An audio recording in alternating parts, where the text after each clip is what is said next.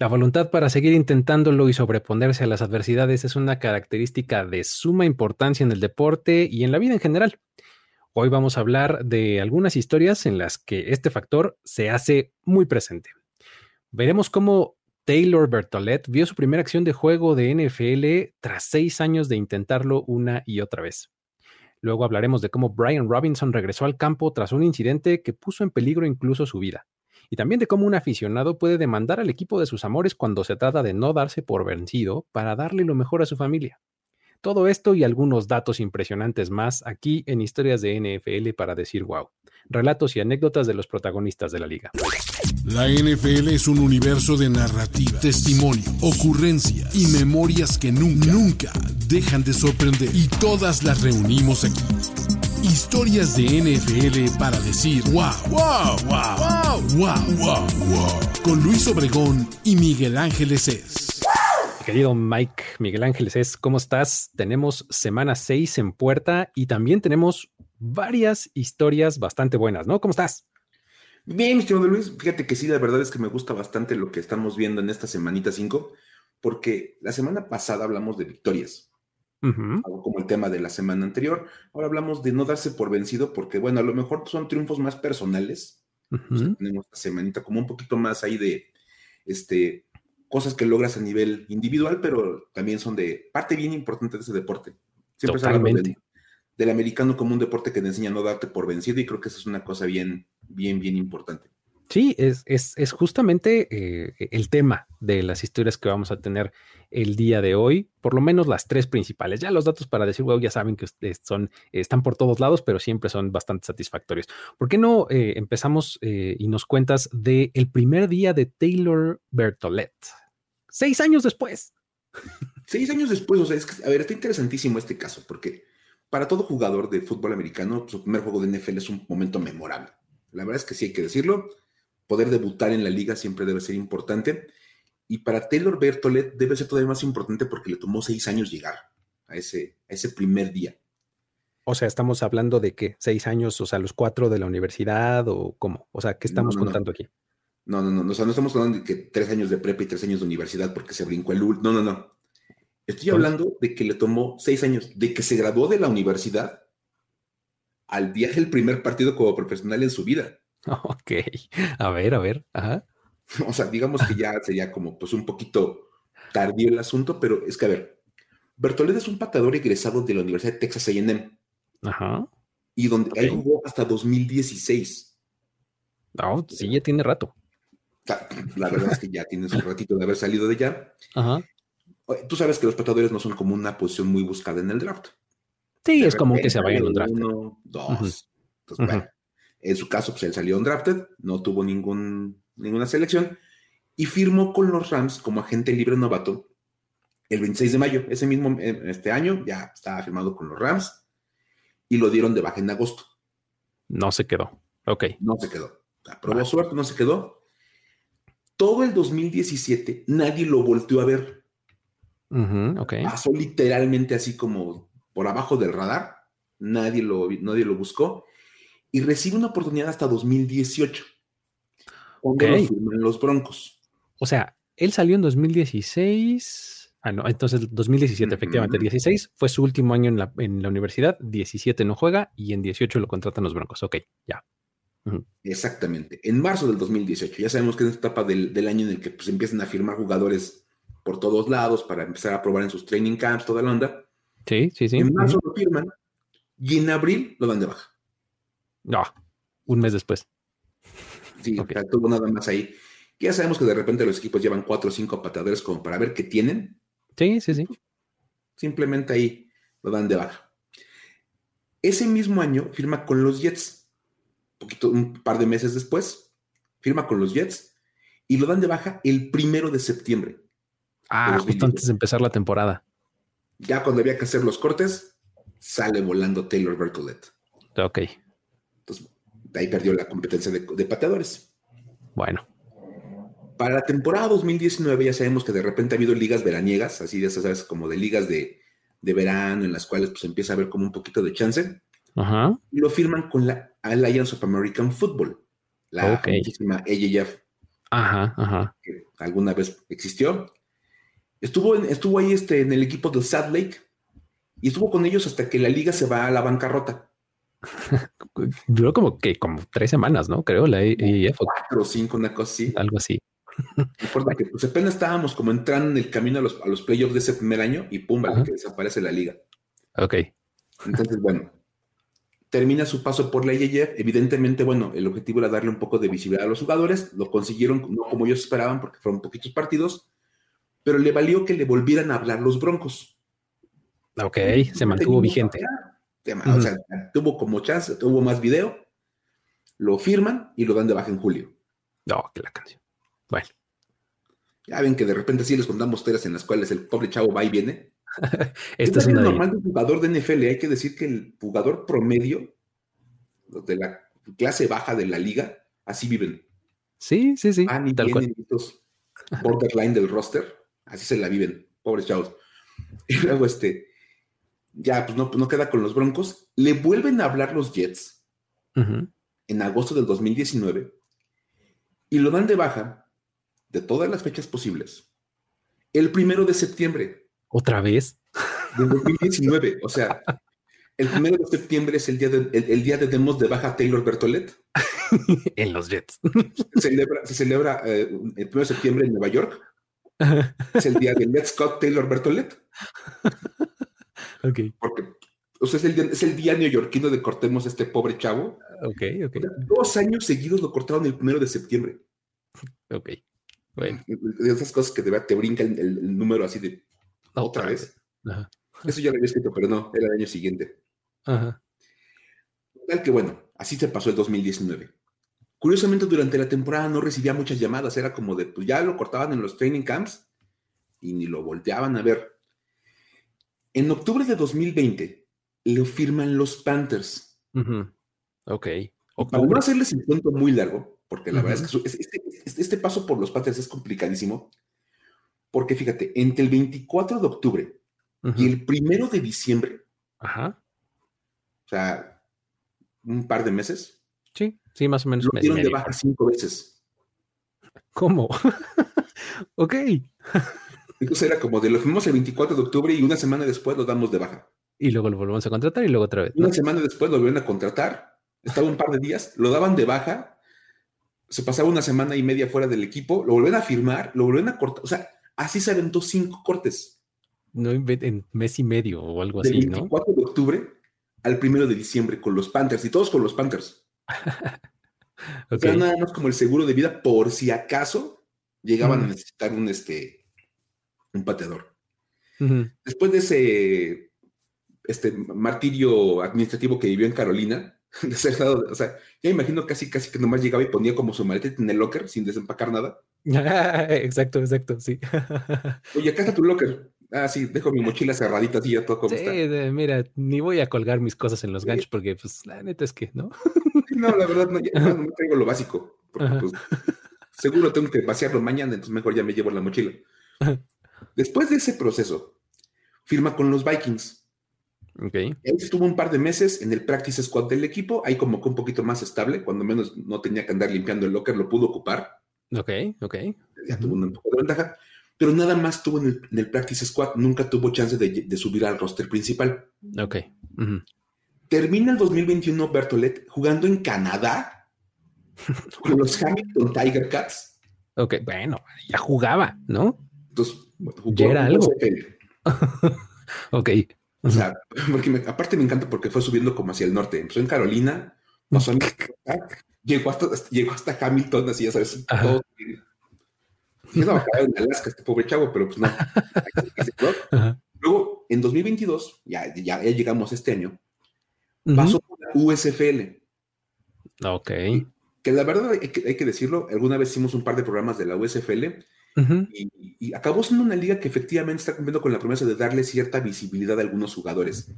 Hay varios chavos que están ahorita con algún puesto en un roster de NFL que venían de jugar justo en la USFL. Eh, y, acabó una temporada, lo cual ya es mucho decir, ¿no? O sea, de, este tipo de ligas que muchas veces no duran ni un año, como ya lo dijiste hace rato con la AAF, ¿no?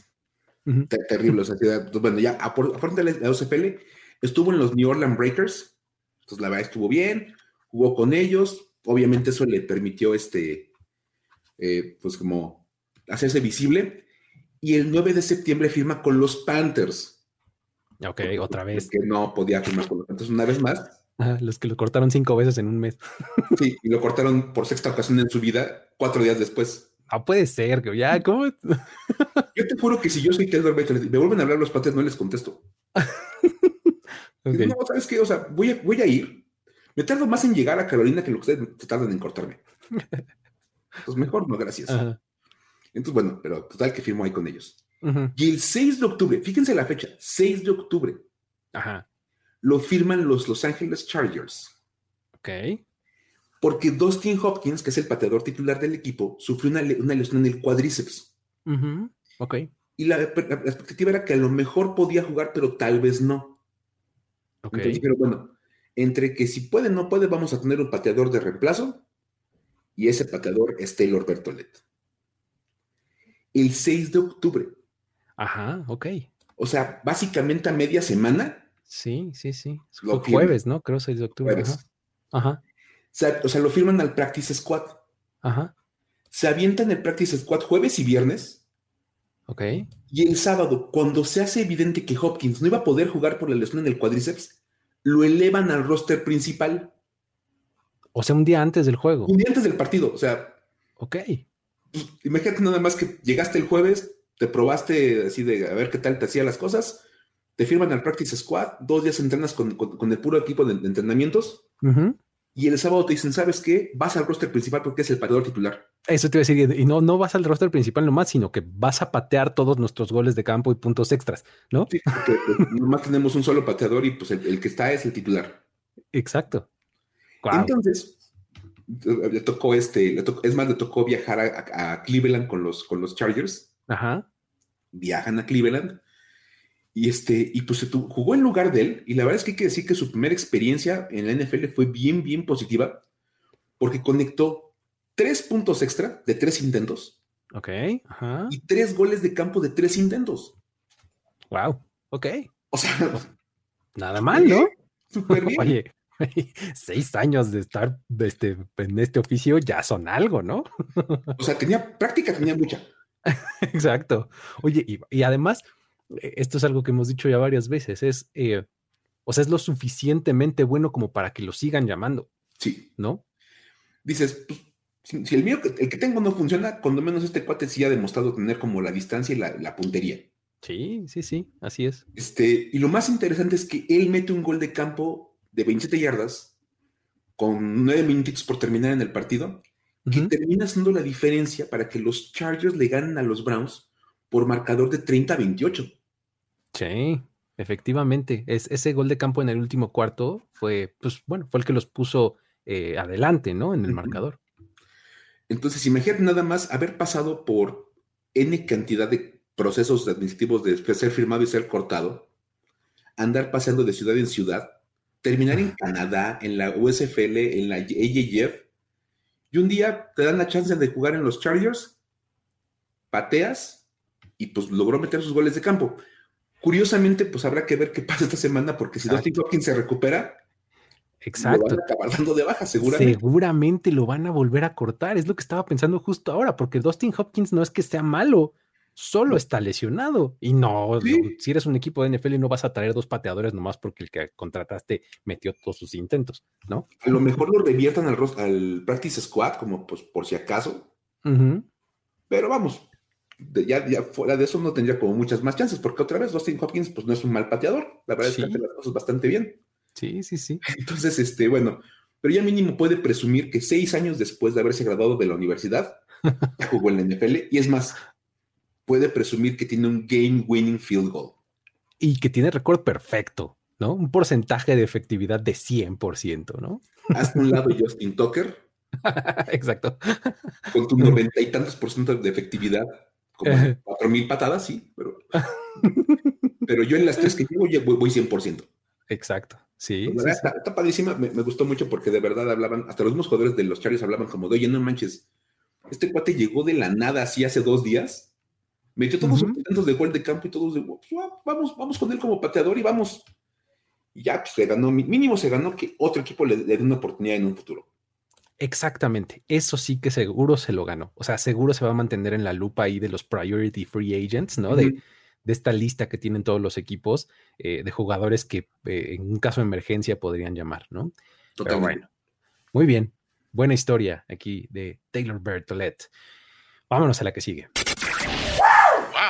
En esta historia eh, vamos, a, vamos a ver pues un lado medio extraño, porque uno cuando piensa en un, en un fan de un equipo, pues no necesariamente eh, piensa en que uno va, que un fan va a hacer algo en contra del equipo al que apoya. Y pues en este caso, sí.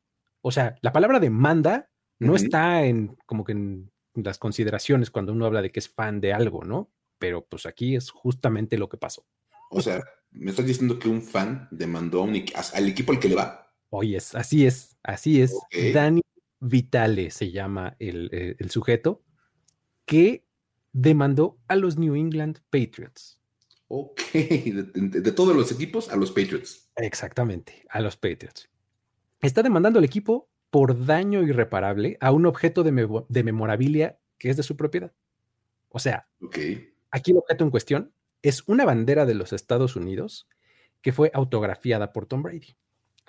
Ok. Esta bandera, en la demanda la describen como una pieza invaluable de memorabilia y un artefacto histórico. O sea, así de heavy. Ok.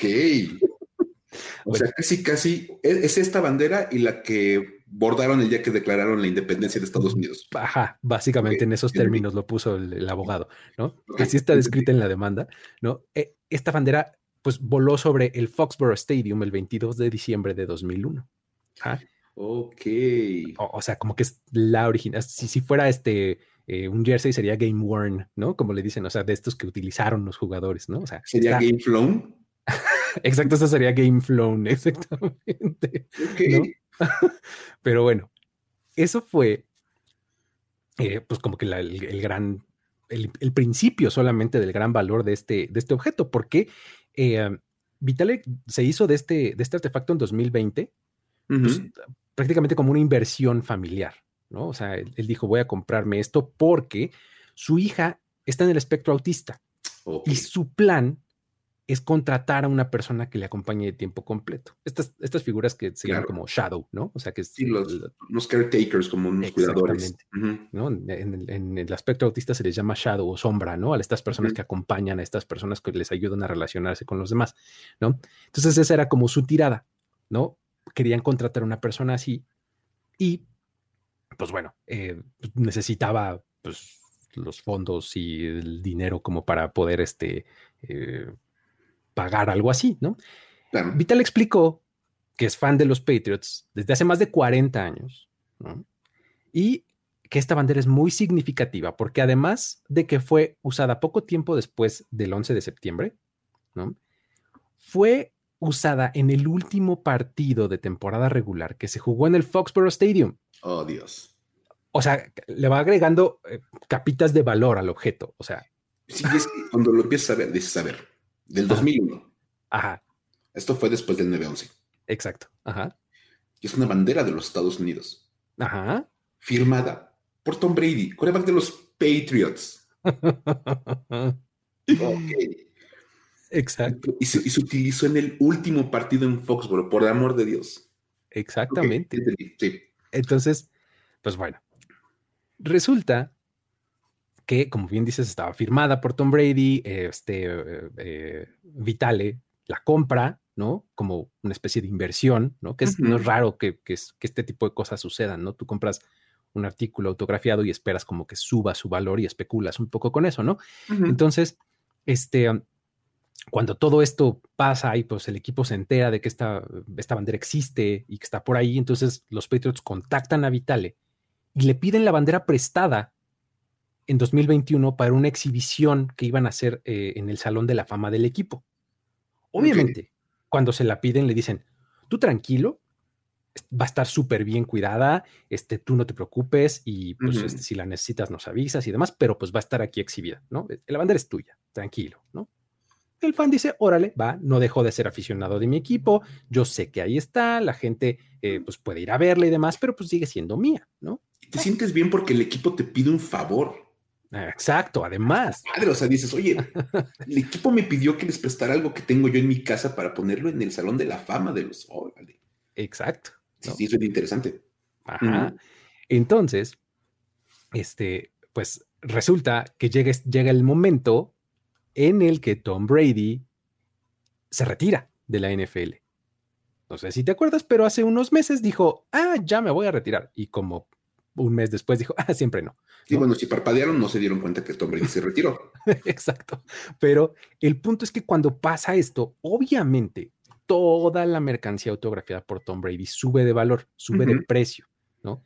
Entonces, Vital le dice, ah, este es el momento en el que capitalizo mi inversión. Entonces le habla al equipo y le dice, oye, este, pues pásame ahora sí mi bandera porque ya la voy a vender, ¿no? Sí, claro.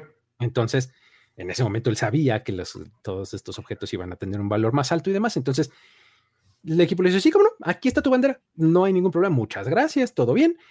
Pero, pues cuando llega la bandera, este, pues resulta que Vitale nota que la firma de Tom Brady, que había, hecho, que había sido hecha con un Sharpie azul, con uno de estos plumones permanentes azules, pues se veía mucho menos que cuando él la entregó. Ya estaba así todo, uh. clarita, ¿no? deslavada, todo mal, ¿no? Entonces a Vitale casi le da algo, ¿no? Aquí no. ¿No? Entonces, pues obviamente ya en la demanda se alega que hubo incumplimiento de contrato, negligencia y actitud fraudulenta por parte de los Patriots. No manches. Y pues ya se espera que el juzgado determine los daños, ¿no? Pues, eh, eh, o sea, es que el tema es simple. O sea, cuando él, presta su, bandera al equipo, el equipo lo pone como en esta vitrina, en una vitrina así, pues común que vemos en cualquier lugar de exhibición. El asunto es que pues ni la iluminación, ni los cristales, ni ninguna de las condiciones que había en este espacio del Salón de la Fama de los Patriots estaban diseñados para proteger autógrafos. Que eh, o sea, eso es una cosa, aunque no lo crean, ese tipo de cosas existen. A eso se dedican los eh, bibliotecónomos y museógrafos y demás, ¿no? hacer sí, por supuesto de cuidado de piezas, ¿no? O sea, la iluminación y los focos tienen que tener una cierta característica y no te, estar como al vacío y, o sea, un montón de cosas. Tiene que ser especial para que refleje y no permita que la luz esté como afectando al, Exacto. porque a fin de cuentas es un proceso químico. Exacto, ¿no? Entonces, eh, pues bueno, así fue como la firma de Tom Brady, pues se deslavó por completo y terminó toda dañada, ¿no? Por la iluminación y por todo, ¿no? Entonces, pues imagínate cuando recibe su bandera, este, Daniel Vitale obviamente le habla a los abogados y le dice, oye, a ver, aquí estaba mi inversión y mira ahora, ¿no? Entonces, pues los abogados de Vitale indican que los daños podrían ir desde los varios cientos de miles de dólares hasta casi el millón, ¿no? Uh, pues sí. Entonces, obviamente él eh, explica ante, ante la prensa y demás que pues demandar al equipo fue la última opción, porque en realidad los Patriots no le han querido contestar las llamadas. O sea, creo que esto es lo más grave. o sea, porque, o sea, de, ah, sí, señora, ahí está su bandera. Así estaba cuando la recibí. ¿No? Casi, casi le aplicaron. No, así estaba la bandera. Sí, no. Claramente decía On Brad sí. Está firmada por Ombrad. Ajá, y tenía, eh, tiene un número 2, bien raro, no sé por qué. El número 2, famosísimo del equipo. famosísimo Ombrad. Exacto. Entonces, eh, pues imagínate que tú quieres medio reclamarles, decirles, oigan, ¿qué, hacemos? Llegamos a un arreglo, algo, porque a lo mejor la, vía más fácil era que el equipo le terminara compensando directamente, ¿no? Así de, oye, ¿sabes qué? Pues si la regamos, ya déjanos aquí tu bandera y ahí te va una lana, ¿no? Y listo. Pero el asunto es que ni siquiera le han respondido las llamadas a, Vitale y por eso se tuvo que ir por la vía legal. Y así fue como ahora los Patriots están demandados por un fan. Es que, bueno, tiene, tiene sentido, la verdad. O sea, cuando tú analizas el caso, tiene sentido. Sí, totalmente. Prestaste un, un, de memorabilia. No, no, es ni la primera ni la última persona que va a comprar algo con la intención de venderlo después. Sí, claro. Así es. Y justo cuando dice, ya se retiró Tom Brady, pues ahora sí voy a poder vender una bandera que se utilizó en el 2001, bla, bla, bla. Y dice Brad, pues no manches. sí, obviamente tienes que, y es más, si uno busca en, internet los, artículos, puedes ver que él tiene fotos que le tomó a la bandera y se ve perfectamente la firma de Tom Brady. Ajá, pues es que. Y ves la foto de cuando se la regresan y sí se ve Tom Brady, pero pues se ve más difuminadito, la verdad, sí como que dice, ay. Pues". Sí, y es que eso obviamente devalúa la pieza. Ese es todo el asunto, ¿no? O sea que cuando la quieres vender, eso le va a restar este valor económico a tu, a tu pieza, ¿no? Entonces, si le ibas a vender en 10 mil, eso ya ahora, como se ve más clarito, uy, no, ya vale 8. Sí, por supuesto, ¿no? Pues, algo así. Siete, pues, me animo. Así. Le estás perdiendo un montón, ¿no? Entonces, pues, este, eh, pues sí, así está el asunto con Daniel Vitale y, y su demanda contra los Patriots. Vamos a darle a la que sigue. Wow. Esta, Mike, es bien buena. Súper buena. tiene como protagonista al mismísimo Brian Robinson. Cuéntanos, por favor, porque realmente está súper chida. Es más, puedo, puedo animarme a decir que es, en un mes, el único highlight en la temporada de los Commanders. O sea, el único momento positivo en el año de los Commanders ha sido en, la, en, la, larga y extensa historia de los Washington Commanders, es el mejor momento de la historia. Exactamente, la, historia de la franquicia de los Commanders. La historia de los Commanders es el mejor momento que han vivido como, como franquicia. Oye, y, si lo extendemos al off-season, justo desde que se empezaron a llamar Commanders, pues también, ¿no? También aplica. O sea, realmente pues, el, nombre se develó por un helicóptero y cosas por el estilo. Así que no planeado. Ha sido como un poco complicado. Entonces, la verdad es que este momento ha sido verdaderamente maravilloso. Dentro de todo lo malo que le está pasando al equipo en, términos de, juego, esto es un gran momento. Porque Brian Robinson, que es aparte de todo corredor novato de este equipo, completó uno de los regresos más increíbles que hemos visto en esta temporada. O sea, de verdad. O sea, por, cómo se da. Robinson fue una selección de tercera ronda en el draft de 2022 y sufrió varias heridas de, bala en la pierna y en la cadera en un intento de asalto el 28 de agosto. O sea, a nada de empezar la temporada. Unos días antes de que comenzara la temporada, de que él pudiera debutar en la NFL, porque aparte estaba programado para ser el titular eso es eh, interesantísimo. Ya le había ganado el puesto a Antonio Gibson, ¿no? Como el corredor titular. O sea, cuando la temporada, la, pretemporada se da y el training camp va avanzando, era evidente que era un corredor mucho más hecho que Antonio Gibson, que venía como de esto de ser corredor y receptor en la universidad y Robinson es mucho más pesado y mucho más fuerte y juega muy bien en la pretemporada. Todo el mundo estaba enamoradísimo de lo que habían visto con Robinson en, el, en el off-season y dijeron, es el titular. Y lo nombraron titular para la semana 1 en el depth chart hasta que ocurre este asunto del 28 de agosto. Ese día, Robinson sale a, buscar algo de comer, o sea, se sube a su carro, va a un restaurante a comprar algo de comer, y se le acercan un par de adolescentes, así lo describen, y le empiezan a pedir el carro. Como de buen plan, bájate, danos el carro, quién sabe qué. Él trata de forcejear con uno de ellos, como para no dejarse que le roben el carro. El otro saca un arma de fuego y le disparan un par de ocasiones. Un disparo le da en la rodilla y el otro le da en el glúteo. O sea, el, de inicio el asalto no fue a punta de pistola, pues. O sea, le dijeron, no, bájate, no sé qué. A la hora de que se puso rebelde, ahí fue cuando sacó la pistola a uno de ellos y le disparó. Le dispara. Ok. Y uno le da en la rodilla. Rodilla y glúteo. O sea, eres corredor, mijo. Sí. ¿no? A la, a la parte de la, o sea, la parte de las piernas, que es donde pues, tu, trabajo depende de eso. Sí, sí, sí, sí. De hecho, me acuerdo conocer la noticia, pues obviamente los aficionados de Washington de tiempo atrás se acordaron del tema de Sean Taylor. Claro. que, precisamente muere por las heridas de bala en un, en un intento de asalto en su casa. Ajá. Entonces, pues esto es en la calle, lo, lo levantan una, una, ambulancia, se lo llevan a un hospital, dicen que llegaron este, con Rivera y Jason Wright, Dan Snyder, todo el mundo al hospital a preguntar qué onda con este chico. después dan a conocer que no eran heridas que, pusieran en riesgo su vida, pero pues sí, obviamente, pues ponían en severos, eh, en severos aprietos su regreso al NFL. Ajá. sí, pues, pues ¿cómo no? Un pedazo en la rodilla puede poner en riesgo la carrera de cualquiera. pues sí, por supuesto. ¿no? Vamos, Simplemente por eso. Obviamente fue llevado al hospital, este, lo, pusieron en, cirugía al día siguiente del, intento de asalto. Y la historia se empieza a volver bien increíble cuando los doctores revisan la rodilla de Brian Robinson y encuentran que la bala no tocó ni los huesos ni ninguno de los ligamentos. Ok. No, bueno, eso sí es así suerte, ¿no? O, karma, o este, o sea, buen karma, o bendición, o habla lo que ustedes crean, ¿no? Los de Brian Robinson, porque también, también tenía mucha, mucho espacio, ¿no? el músculo, la masa muscular estaba fuerte, lo que se ve. Es que es impresionante, de verdad, o sea, dicen, es casi, casi un milagro. Ajá. Que un impacto de bala que en la rodilla no toque huesos ni ligamentos. Claro. Sí, sí, sí. O sea, simplemente fue, así fue el, agujero que se hace en, el cuerpo, Ajá. pero no daña la estructura de la rodilla. Ajá. Ok. sabemos que es como el punto más frágil en, la construcción de un ser humano que hace deporte. Sí, sí, sí.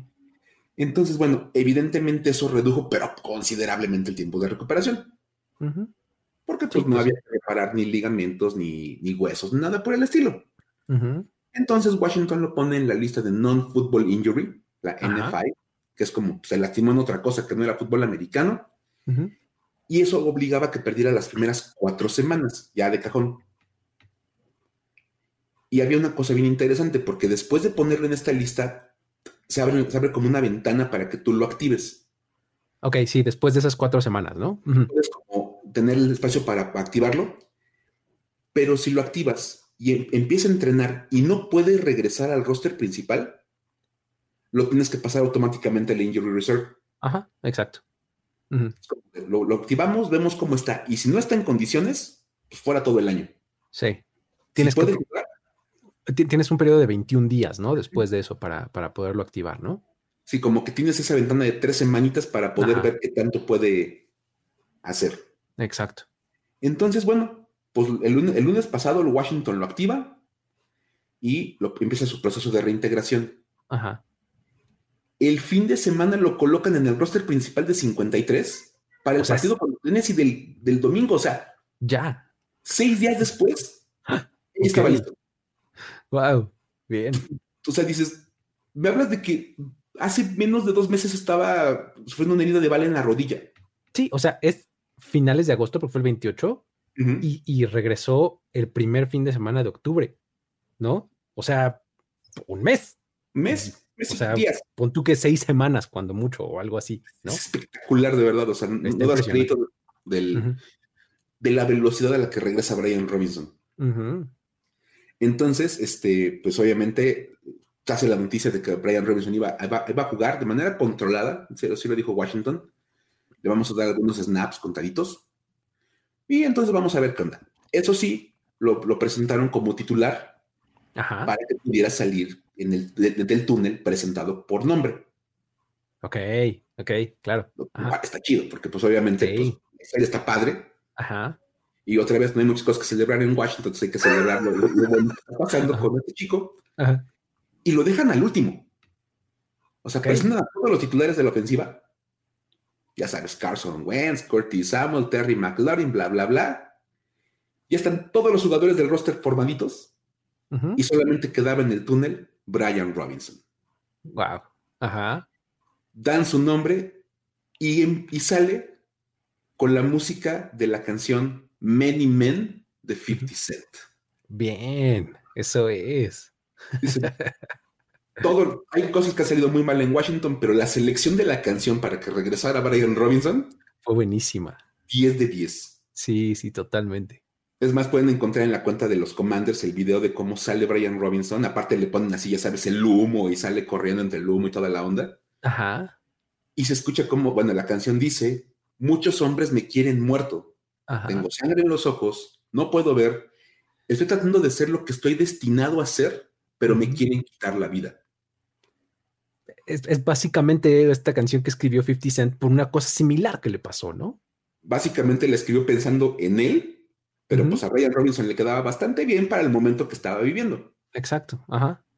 Entonces, y vamos, aunque su actuación fue bastante modesta en el, en el partido, tuvo nueve carros para 22 yardas, Ya el haber regresado a jugar tan rápido, pues es, más que destacable. Ya, totalmente, sí. Y de hecho, fue tan destacable que el mismísimo 50 Cent notó la historia. Ok. O sea, ya uh. Para los de, de, esta generación, que 50 Cent te mencione. Exacto, ya, ya es algo. y 50 Cent diga, este dude es, es, es duro, es rudo. Exacto. 50 Cent dice que soy rudo, ya, soy rudísimo, más que todos. Sí, claro. Pues básicamente porque 50 Cent recibe nueve disparos de bala sí. afuera de la casa de su abuela en el 2000. Sí, justo. El proceso, de hecho, su carrera de rapero iba a arrancar en ese año 2000. Y estos disparos como que lo ponen en pausa, porque en lo que se recupera de los, de los disparos. En este fin de semana le dedicó un post de Instagram a Brian Robinson. Publicó unas fotos de Brian Robinson ahí en, su cuenta de Instagram con una foto de 50 Cent. Ajá. Así, como comparándolos. Ajá. de Robinson y 50 Cent. Y le, pone que, pues qué bárbaro, que está súper, este, bastante, bastante orgulloso de lo que había logrado y que pues ahí se, demostraba, pues, la dureza y la rudeza de las personas, regresando cuando todo el mundo lo quería tirar. Exacto. Y como dato curioso, 50 Cent, ya decíamos, tuvo que poner eh, su, carrera como rapero en pausa para poderse recuperar de estos disparos. Y cuando se recupera, saca el disco Get Rich or Die Trying, donde tiene Many Men. Tal cual. Sí, pues es que, o sea, es, básicamente lo que le pasó a 50 Cent, ¿no? O sea, digo, víctima de disparos, se recupera y comienza su carrera con Get Rich or Die Trying, que es su primer disco, pero pues es como que el que lo da a conocer con todo el mundo. Ahora, Brian Robinson le pasó exactamente lo mismo, disparos, regresa y tiene su primer partido en donde pues se da a conocer, ¿no? Donde ya arranca su carrera en la NFL. O sea, tuvo que esperar un poquito para debutar en la liga por las cosas, por la cosa más improbable del mundo, que es que recibas un disparo en la rodilla. Pero pues logró regresar y entonces otra vez aquí la temática de semana que es el recuperarte a las adversidades y salir adelante y todo, pues le quedó de maravilla a, a Brian Robinson y es una gran, gran historia, la verdad. Sí, buenísima, buenísima. Escuchen la rola de este Many Men, es, es buena y si la, y además, si la ven con video, por ejemplo, si ustedes van a YouTube y le ponen este Many Men 50 Cent, este es es todavía más ilustrativa, porque el video pues retrata exactamente todo, todo lo que le pasó, ¿no? Está, está buena. Muy bien. Pues bueno, con eso vámonos a los datos para decir wow. Datos para decir wow. Eh, vamos, a, vamos a tener que hablar, muy a pesar de todos, del partido de jueves por la noche de la semana pasada. porque, mira, eh, eh, el partido fue malo, pero por lo menos nos dio una buena historia, porque un buen dato, ¿por qué no nos, no nos lo cuentas? Pues es que está, así estoy de acuerdo contigo. Decir que fue malo es hasta hablar bien del partido. la verdad. Aparte, bueno, me encanta porque todos nos estábamos que queje, del, partido en redes sociales, pero todos lo estábamos viendo. Por supuesto, para quejarse hay que verlo, ¿no? Entonces todos, todos estábamos viéndolo bien prendidos. Ajá. Bueno, obviamente, pues parte del, problema que hubo en este juego es que faltaron algunas de las estrellas de los equipos. Claro. De entrada, pues que no estuviera Jonathan Taylor, running back sí. te, perjudica muchísimo el espectáculo. Totalmente. Sí, sí, sí. Y este, de hecho, un día antes lo habían, lo habían descartado. Y bueno, él, lo descartan porque no entrenó el día miércoles. Él no entrenó el día miércoles y los Colts dicen, ¿sabes qué? No entrenó el día miércoles, descartado para el partido del jueves. Lo interesante es que esto nos da un dato para decir, wow. A ver, venga. Ahí te va.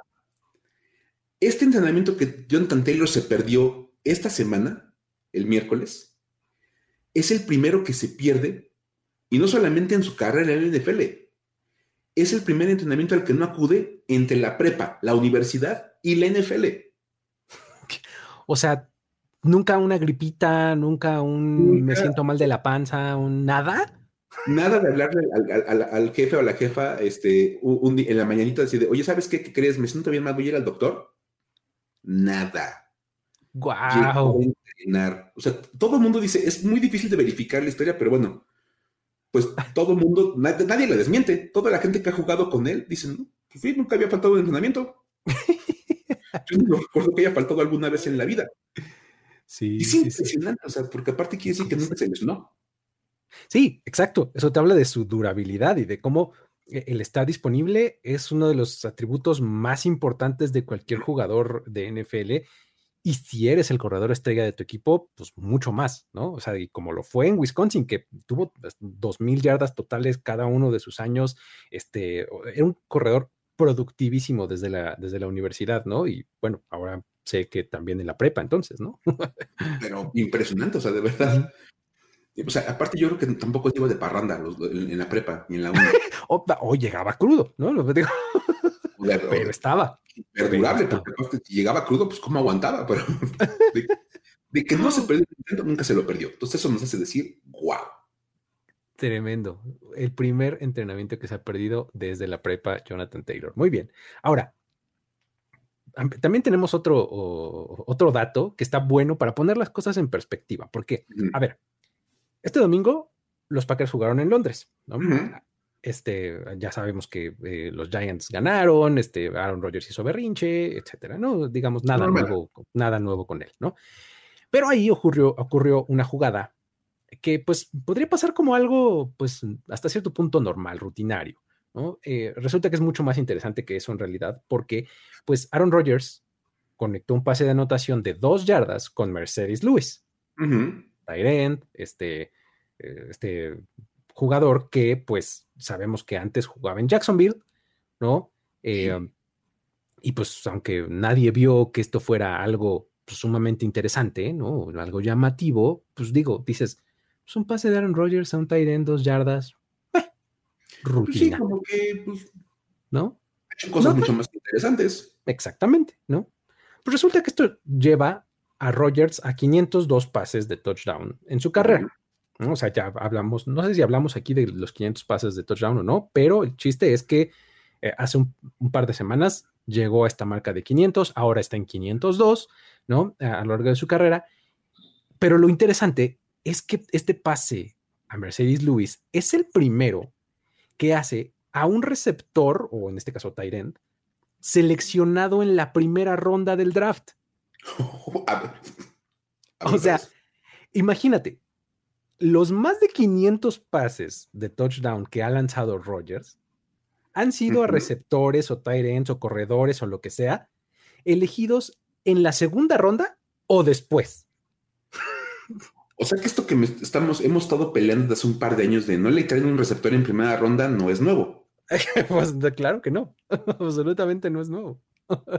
Nunca en su carrera había lanzado un pase a un jugador seleccionado en primera ronda. Imagínate, y tuvo que venir Mercedes Lewis, que ni siquiera fue seleccionado por los Packers en la primera ronda, fue seleccionado por los Jaguars, ¿no? Ok. O sea, pasaron nombres tan interesantes para la franquicia de los Packers, de, por lo menos recientemente, como Jordi Nelson, Randall Cobb, Davante mm. Adams. Todos ellos dices, oye, pues claro, eran buenos todos ellos en su momento, ¿no? Claro que sí. Más que todos llegaron en la segunda ronda. o sea, ninguno fue selección de primera. Está bien interesante eso. Ahora, puedes hacer una segunda lectura, ¿eh? fíjate, pensándolo ahorita, dices, ok. A ver nunca había lanzado un pase a un receptor de primera ronda. Pero Randall Cobb y Jordi Nelson y Davante Adams son talentos bastante respetables en, el tema. O sea, no es como que digas, uy, nunca le han dado un buen receptor. Sí, claro. Lo único es que no tienen como el cartel de haber llegado en primera ronda. Exacto. Ok, interesante. sí, entonces así fue como Mercedes Lewis tiene este nuevo honor de ser el primer jugador, en su caso, a la cerrada, elegido en la primera ronda en recibir un pase de touchdown de Aaron Rodgers. Ahí está el dato de trivia, amigos. Así, este, si algún día este, se ganan una lana por contestar correctamente esta pregunta, ahí se mochan con una cerveza o algo. sí, por pues, así de, te puedo dar una lista completa de todos los jugadores seleccionados en primera ronda que han atrapado un pase de touchdown de Aaron Rodgers. tienes que meterle como obviamente pues la intensidad de te puedo dar una lista completa. Claro. No te puedo decir el año en que lo hicieron. Exacto. Pero no te quiero, humillar, nada más te voy a decir los nombres. Y entonces, y, si yo te lo digo, tú lo puedes verificar y me debes un cartón de cerveza. Y te pones así bien firme. Mercedes, Mercedes Lewis, end of the list. Exactamente. Fin de la lista. ¿Y el año 2022? Año 2022. Además, te puedo decir que, que fue en Londres, ni siquiera fue en Estados Unidos, ¿no?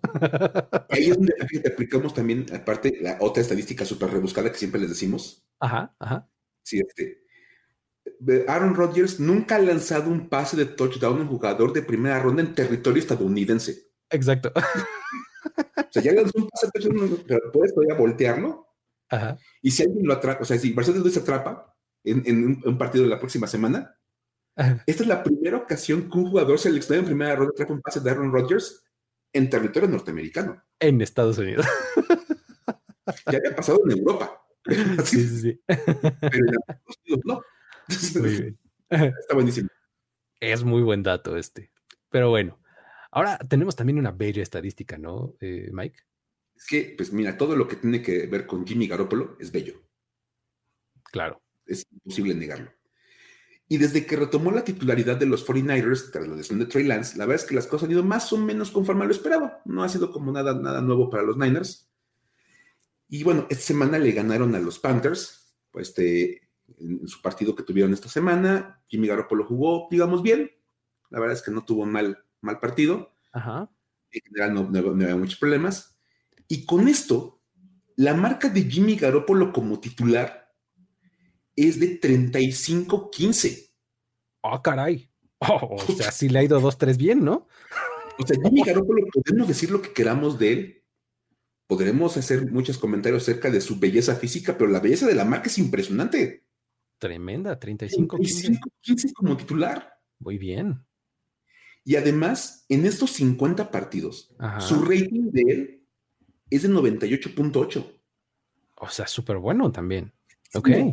Sí. Son casi 100 puntos de rating, es verdaderamente elevadísimo. Ajá. Y, y, aunque eso se ve impresionante, todavía se puede hacer más guau. A ver. Metiéndole, ya sabes, como la investigación ahí estadística. Y resulta que desde la fusión de 1970, solamente hay un coreback en la, en la historia que tenga más de 35 victorias y un rating mejor que el de Jimmy G en sus primeros 50 inicios como titular. O sea, está en segundo lugar. ¿Y qué, que detrás de quién tiene ese honor o qué? Es el segundo mejor coreback en sus primeros 50 juegos en términos de victorias y rating. Ok, ajá. Pero hay un coreback que lo mejora, del 70 para acá. ¿Quién, quién, quién? Patrick Mahomes. Oh, ok, además reciente. Oh. y todavía se pone más espectacular cuando hablas de Mahomes. Ajá. Porque Mahomes tiene marca de, tuvo marca de 40-10 Ajá. como titular en sus primeros 50 juegos. Y un rating de 109.5. Wow.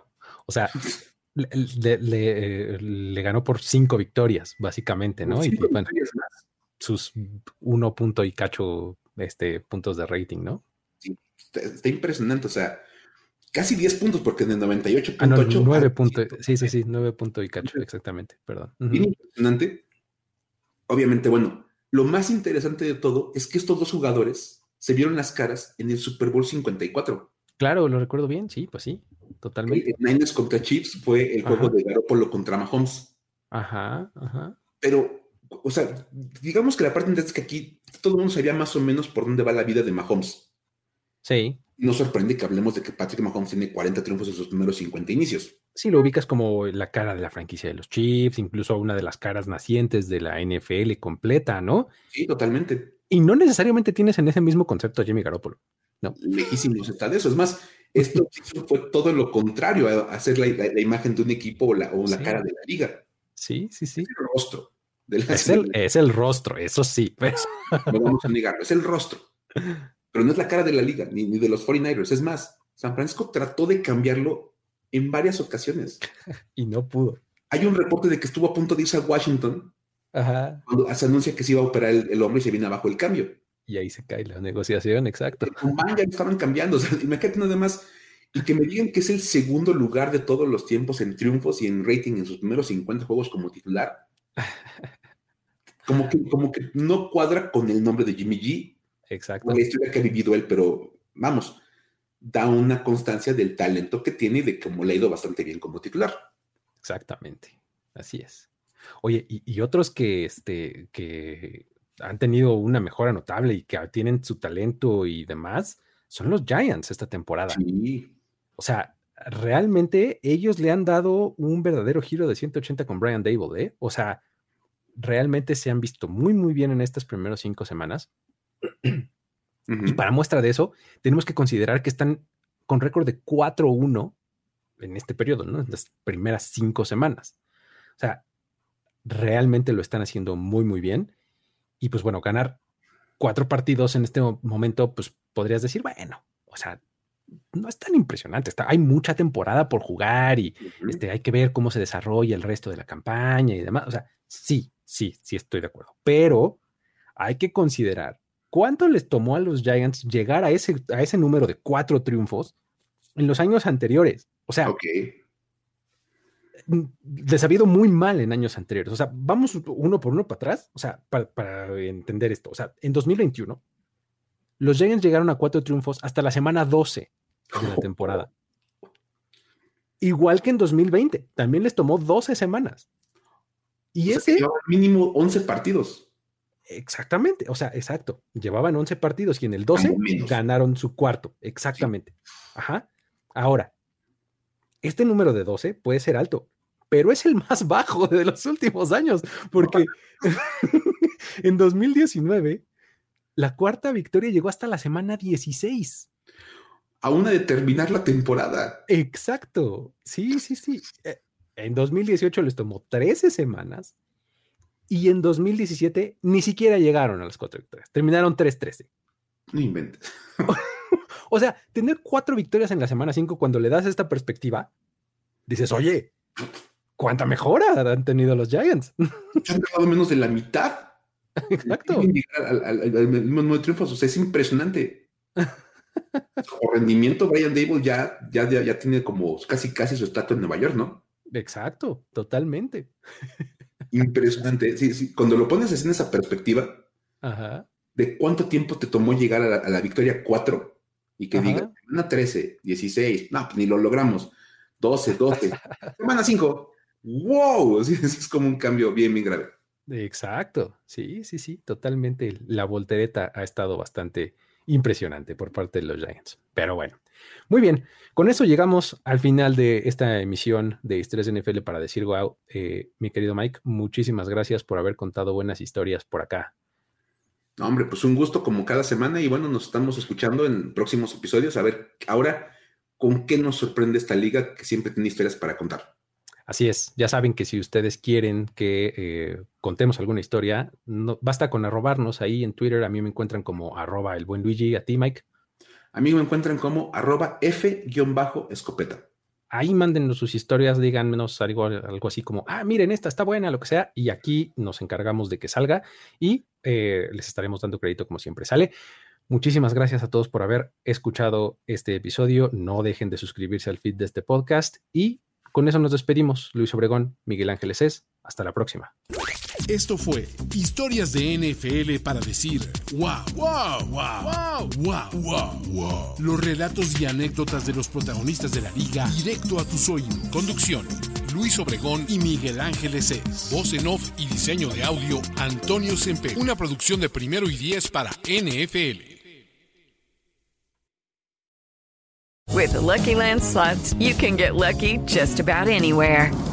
This is your captain speaking. Uh, we've got clear runway and the weather's fine, but we're just going to circle up here a while and uh, get lucky. No, no, nothing like that. It's just these cash prizes add up quick. So I suggest you sit back, keep your tray table upright, and start getting lucky. Play for free at LuckyLandSlots.com. Are you feeling lucky? No purchase necessary. Void where prohibited by law. 18 plus terms and conditions apply. See website for details.